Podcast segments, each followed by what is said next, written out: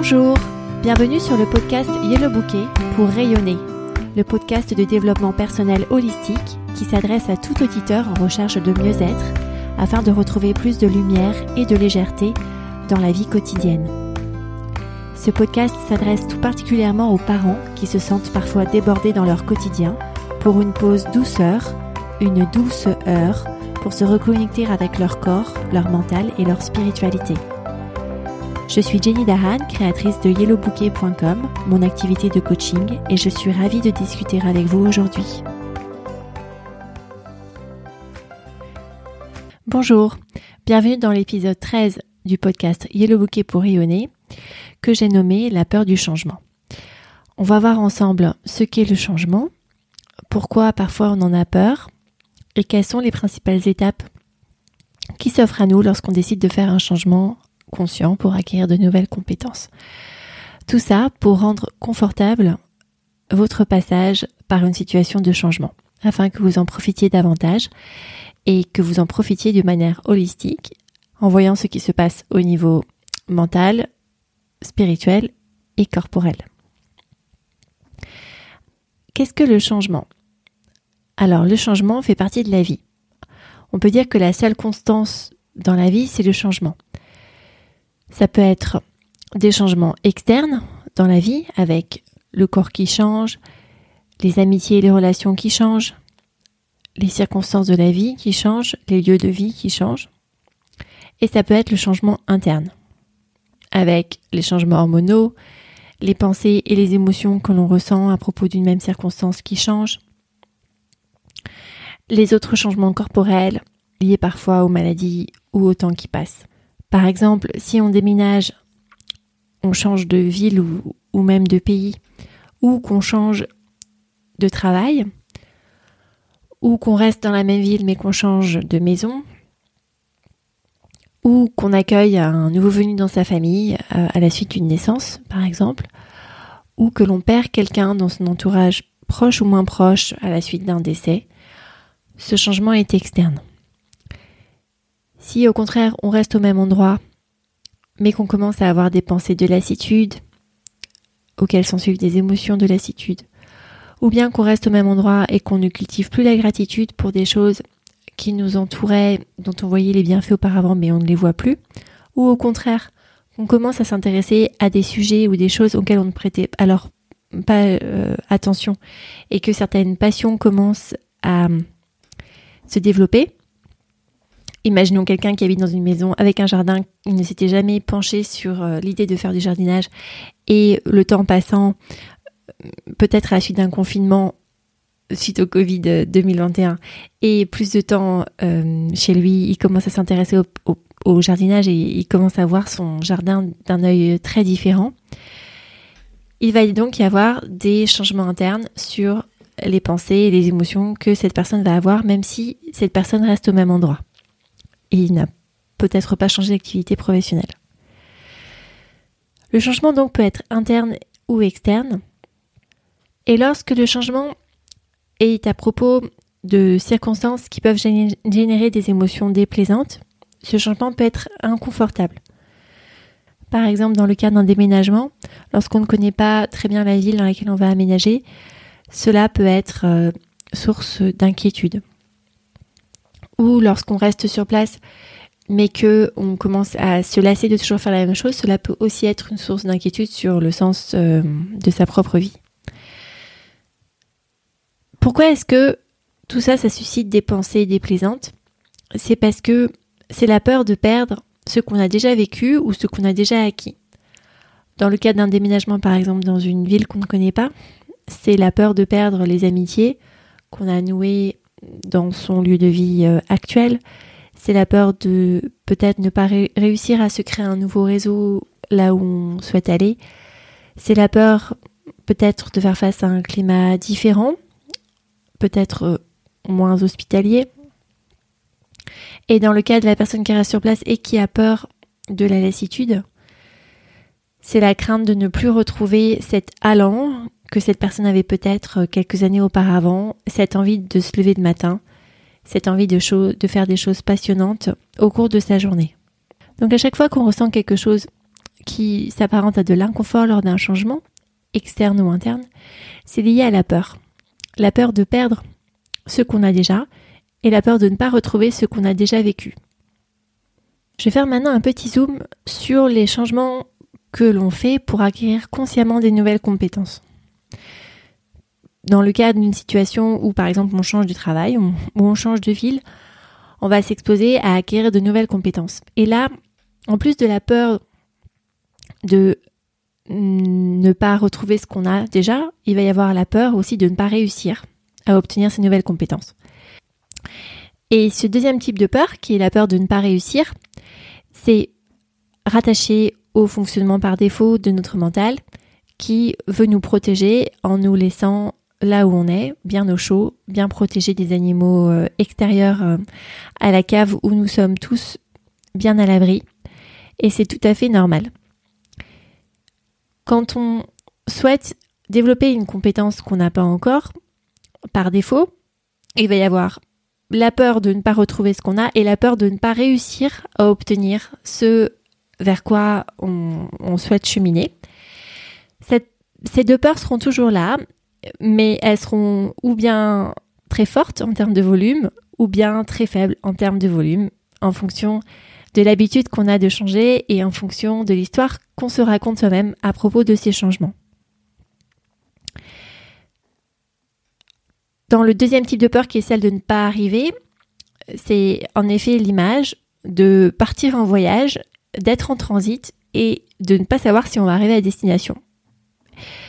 Donc si on prend l'attitude de quelqu'un qui se dit que on va faire un road trip, que le, les vacances, en fait, c'est le road trip en soi-même, et qu'une fois qu'on arrive à destination, bah, toutes les façons, il va falloir rentrer, donc autant profiter du voyage. Les étapes du changement vont être beaucoup plus agréables que si on se dit, hmm, pour moi, les vacances, c'est de passer un long moment à destination. Ce n'est pas de passer du temps en transit. Je ne veux pas que mes bagages se perdent en, route. Je ne souhaite pas rencontrer trop d'inconnus qui risquent de me faire perdre mon chemin en route. Je veux tout de suite arriver sur la plage et profiter de ma serviette de plage et du cocotier qui me fera de l'ombre sur un paysage euh, merveilleux. Ça va donc dépendre de l'histoire qu'on se raconte au moment de ce changement. Donc c'est beaucoup dû à l'histoire qu'on va se raconter avec notre mental, mais l'intuition, notre partie spirituelle, peut nous inspirer à nous raconter cette histoire. Car si on fait de la place, si avant de faire nos bagages, on reste un long moment allongé sur notre lit et qu'on laisse cette intuition euh, nous, nous montrer un chemin, nous aiguiller vers telle ou telle direction, effectivement, euh, on va plutôt entendre des paroles qui sont de l'ordre du road trip. Et l'intuition va plutôt nous susurrer à l'oreille le fait que la ligne d'arrivée n'existe pas, la ligne d'arrivée va toujours euh, bouger, et qu'en fait ce qui compte, c'est de prendre plaisir tout au long de ce chemin. Laisser prendre la place à ces paroles-là, qui sont des paroles euh, assez sages et assez apaisantes, aide considérablement à cheminer vers cette ligne d'arrivée, qui est peut-être une ligne d'arrivée fictive, mais qui est, une ligne d'arrivée dont le mental a besoin pour se mettre en route. Aussi, quand on s'apprête à faire un changement pour obtenir plus de compétences dans un certain domaine, il y a toujours quatre paliers. Il y a le premier palier où on ne sait pas qu'on ne sait pas, à savoir on ne sait pas qu'on veut euh, acquérir une nouvelle compétence. Si je prends l'exemple du développement personnel, on ne sait pas qu'on ne sait pas, ça peut être le fait, par exemple, que on ne sait pas que finalement, euh, on a notre vrai nous, c'est d'être observateur. Et lorsqu'on réagit violemment à une situation, on ne sait pas qu'on peut prendre de la distance et que en fait, notre vrai soi, c'est de d'observer qu'on est en train de sentir la colère monter, de l'accueillir et de prendre le temps de décider pour soi-même comment est-ce qu'on veut réagir. Quand on est à ce premier palier, effectivement, on ne sait pas que on devrait être papillon de notre écosystème. Euh, voir les, épisodes 1 à 10 de la série de lancement de ce podcast. Le deuxième palier, c'est de savoir qu'on ne sait pas. Donc une fois qu'on sait que c'est beaucoup plus intéressant d'être une mouche sur les murs de, de sa propre vie et d'observer ce qui se passe, ou d'être un papillon qui volette euh, autour des fleurs du rosier dans l'air pur en faisant des allers-retours vers les racines du rosier. Là, on sait qu'on ne sait pas quand on est au début de, ce parcours. Et c'est à ce moment-là que euh, peut accueillir avec indulgence le fait que il y a sans doute une autre manière de réagir, que vous savez qu'elle existe, mais que vous ne savez pas encore comment la mettre en pratique. Le troisième palier dans le changement pour acquérir de nouvelles compétences, c'est le fait de ne pas savoir qu'on sait.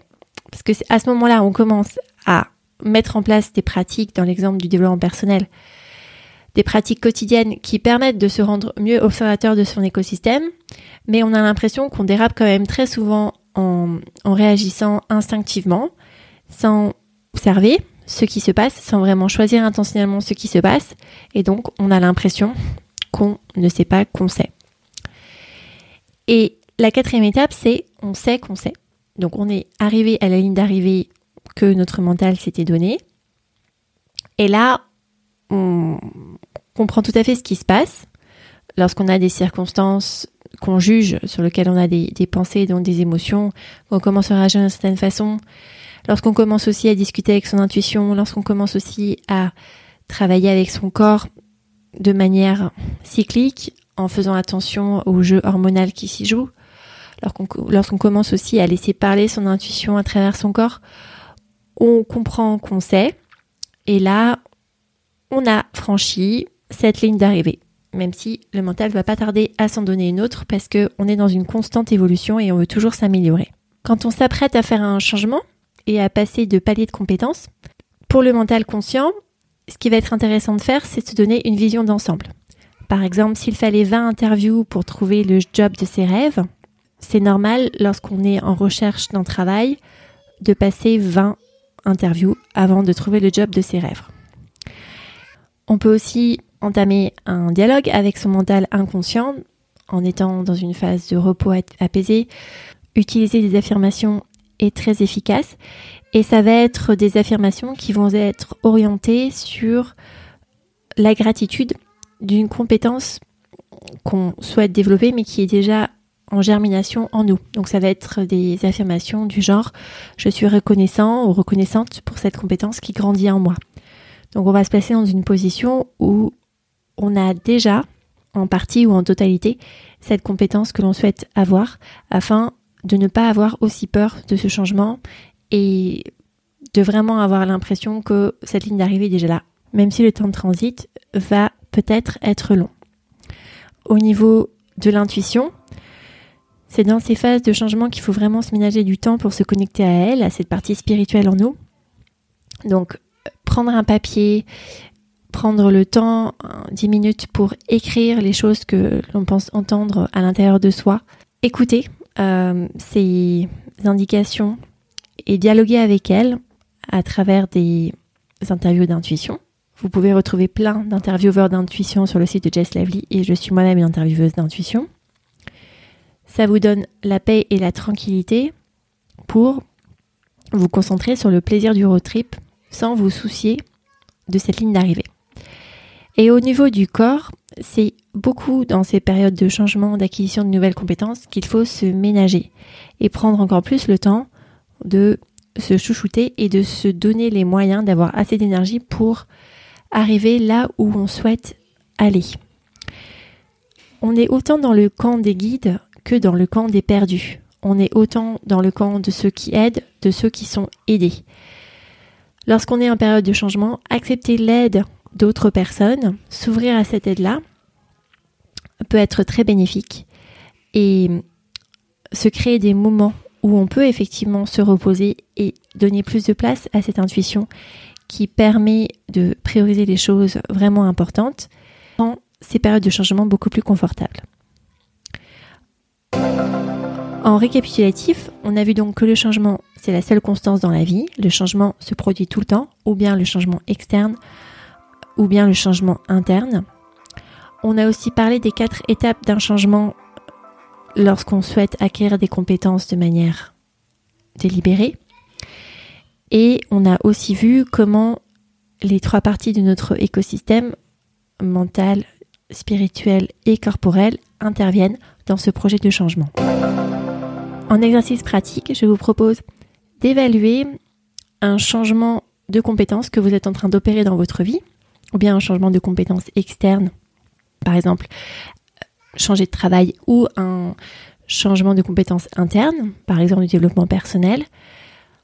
Donc un changement de compétences que vous opérez dans votre vie et d'évaluer à quel niveau vous en êtes. Est-ce que vous en êtes au niveau où euh, vous ne savez pas que vous savez Est-ce que vous en êtes au niveau où vous savez que vous ne savez pas Est-ce que vous en êtes au niveau où vous ne savez pas que vous savez Ou est-ce que vous en êtes au niveau où vous savez que vous savez Prendre conscience que tout ça est un cycle, c'est-à-dire que quand vous arriverez où vous savez que vous, que vous savez, vous allez de toutes les façons trouver un nouveau palier, une nouvelle compétence à développer.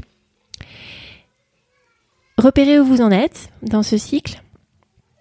Et si vous en êtes au vous ne savez pas que vous savez, trouvez une affirmation utile pour vous accompagner dans votre cheminement, une affirmation remplie de gratitude pour votre inconscient. Par exemple, je suis reconnaissant pour cette compétence qui grandit en moi jour après jour.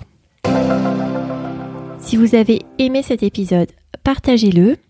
C'est avec votre aide que ce podcast peut atteindre le plus grand nombre d'auditeurs. Donc n'hésitez pas à le recommander sur les réseaux sociaux, Twitter, Facebook, Instagram, même par email avec euh, vos amis, vos connaissances, votre famille.